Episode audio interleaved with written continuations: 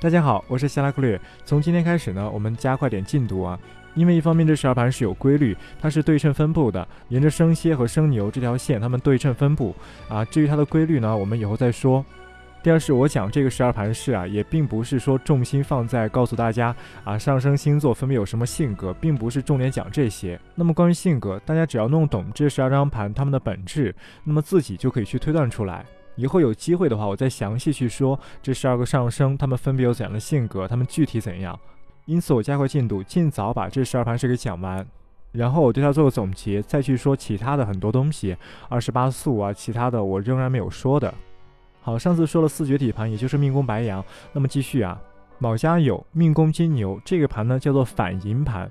月将在时辰的后六位，假设月将在卯，时之为酉，那么按地支的顺序呢，卯在酉的后六位。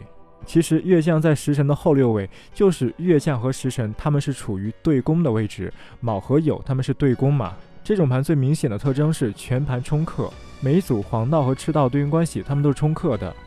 所谓冲克，我只说一个词，戏剧化。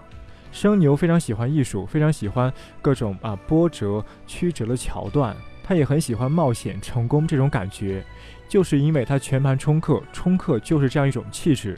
那么他黄道的寅申巳亥四个梦宫都在绝上，赤道的寅申巳亥四个梦宫都在绝下。这个绝呀，简洁来说，它就是消化。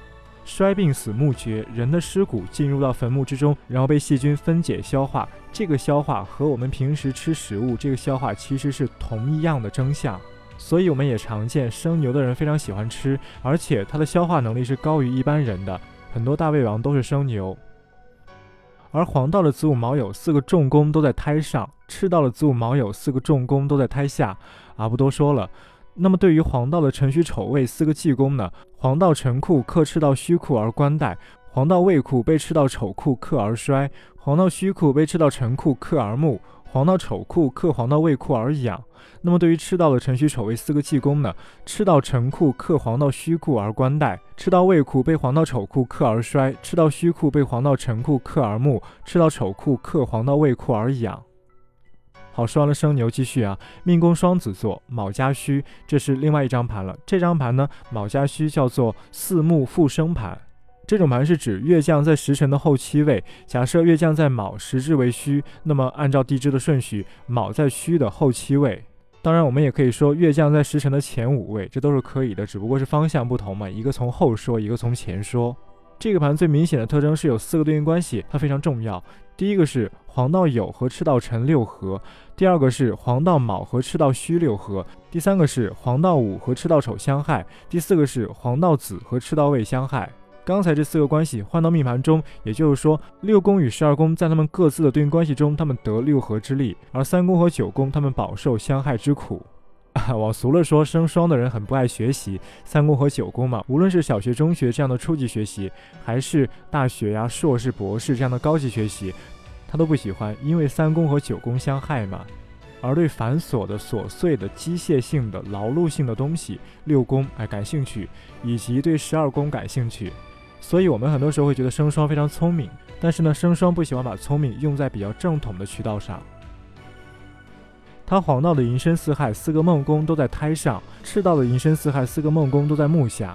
木嘛，辰戌丑未四季宫，那么这个木呢，它就会饱含其他五行的杂气。也就是说，生双它是很杂学的，它学的很杂，它其中包含了很杂的东西。它是一个杂家，什么都感兴趣，什么都学，什么都弄一点，但是呢，呃，不容易持久下去。它不容易冲开木，真正的把这个木中所藏的杂气，这种五行给发扬光大。很多时候生双多学少成，就是这个原因。黄道的子午卯酉四个重宫都在养上，赤道的子午卯酉四个重宫都在绝下。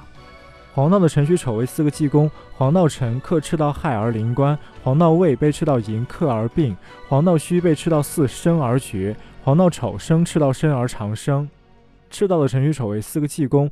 赤道辰生黄道酉而沐浴，赤道未克黄道子而地旺，赤道戌被黄道卯克而死，赤道丑被黄道午生而胎。好，最后说一下命宫。刚才讲的这两个盘，反银盘、四木复生盘，也就是命宫金牛和命宫双子的人，他们的命宫都是被外克的。因为卯上是酉，卯上是申，申和酉他们都是金，金克木，金来克卯，所以说呢，他们的命宫全部是被外克的，被黄道所克。所以呢，从这个角度来讲，他们的精神模式、思维方法，他们的整个的逻辑的构造都是被动的，倾向于被动，是被动的接受外界的讯息，而不像那些命宫外克的命宫外克，他们会有一种向外界的占有欲，会有一种向外界的冲劲儿，是这样的。